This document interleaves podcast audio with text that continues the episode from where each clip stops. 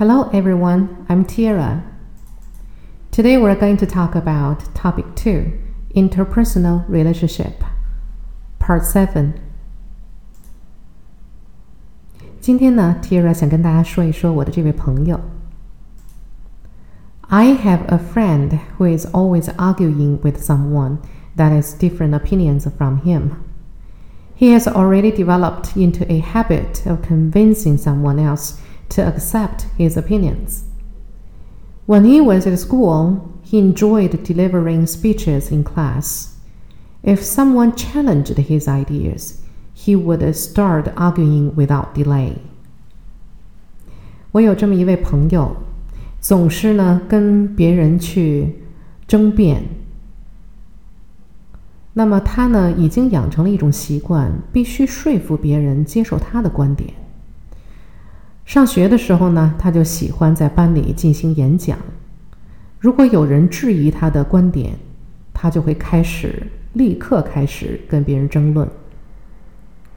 好，我们看这五个词：argue、develop、deliver、challenge、delay。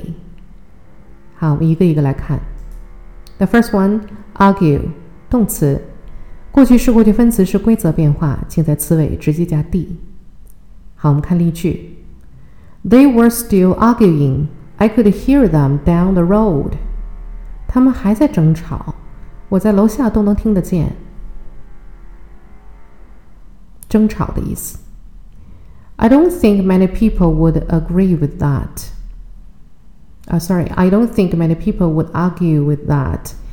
呃，我认为绝大多数的人对此是没有异议的，不会争辩的。Argue with. Number three, they are arguing over foreign policy.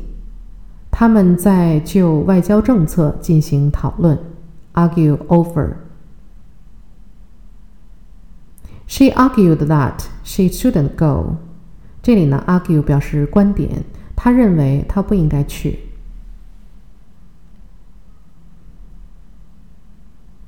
Next one, develop，动词，过去式过去分词属于规则变化，请在词尾直接加 ed。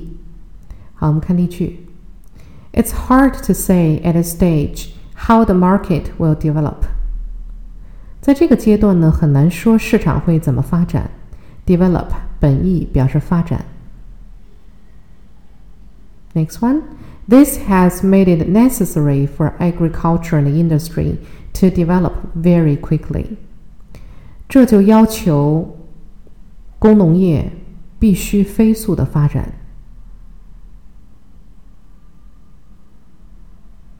Can you develop this film for us？这里的词义发生了变化，表示冲洗胶卷儿。你能给我们冲洗胶卷吗？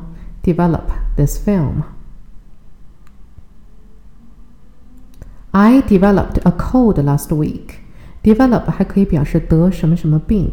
上周我感冒了。Develop a cold. Do not eat too fast. Develop a good habit of eating slowly. Develop a good habit 还可以表示养成好习惯。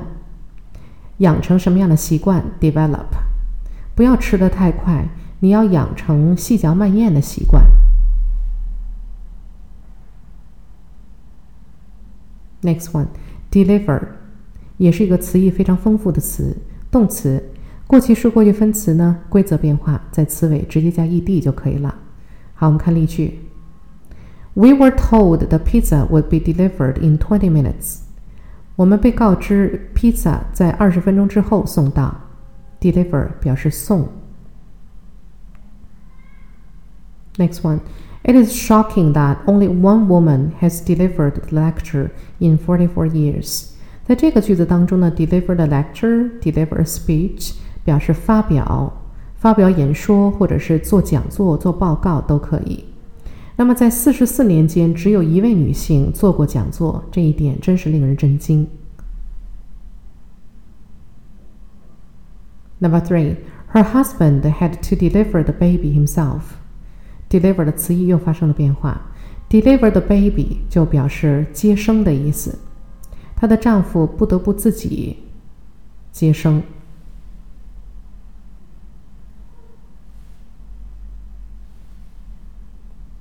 OK，next one，challenge，有动词性，有名词性。动词呢是过去式、过去分词是规则变化，在词尾直接加 d 就可以了。我们看例句 ：Online gaming allows players from around the world to challenge each other。网络游戏呢可以让全世界的玩家，呃，互相挑战，互相较量。I didn't think he was right, so I challenged him. 我认为他说的不对，所以呢，我提出了质疑。 Challenge somebody 还可以表达向某人提出质疑。The new government's first challenge is the economy。那么在这个句子当中呢，challenge 就是名词性了。呃，新政府的第一个难题就是经济问题。Challenge 当名词讲，也可以翻译成挑战或者是困难、难题。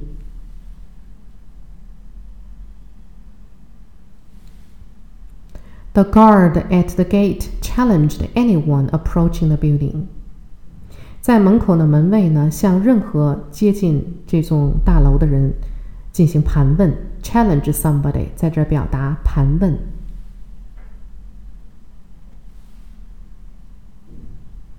Next one, delay，有名词性，有动词性。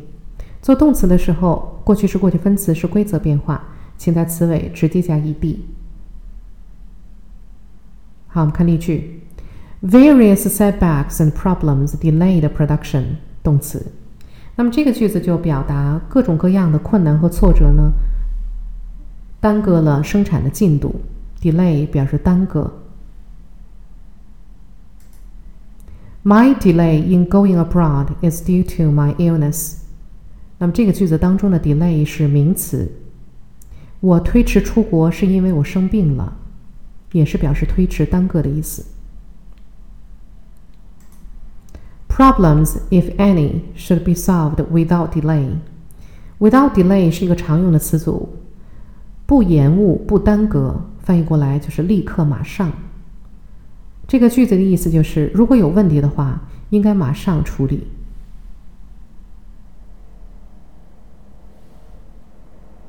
OK，it is time to test yourself，请大家尝试连线。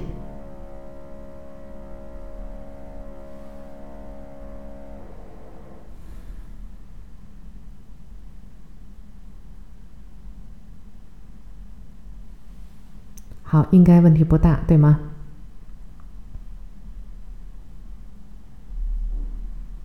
Okay, talk about you. Please talk about you or someone you know with the five words above. Do you or does he or she like challenging others? 你有这样的朋友吗？请谈一谈，用我们上面学过的这五个词。好，老师再呈现一遍 my friend，给大家做一个参考。大家可以先暂停，写完了之后呢，再来看老师的 sample。Okay, sample. I don't like arguing with others, although sometimes I challenge someone's opinions. I prefer to get along with others in peace. I think we should listen and think carefully instead of challenging without delay when someone delivers a speech.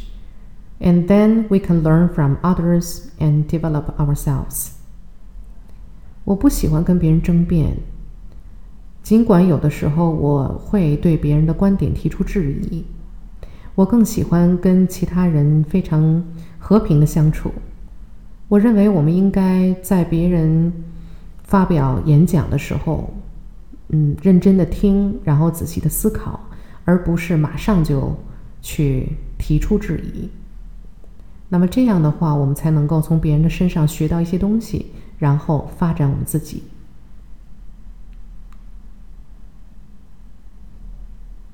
Okay, that's all for this part. Thank you for your listening. See you next time.